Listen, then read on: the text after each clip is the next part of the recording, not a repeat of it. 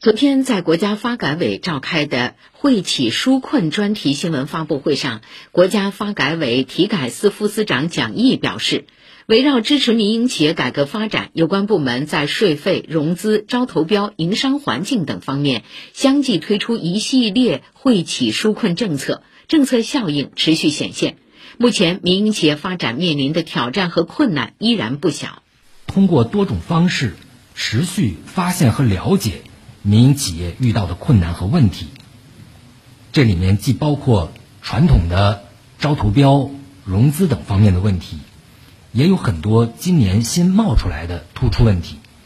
比如说像上游原材料的涨价、呃海运的涨价，包括近期的限电等等，及时的研究加以解决。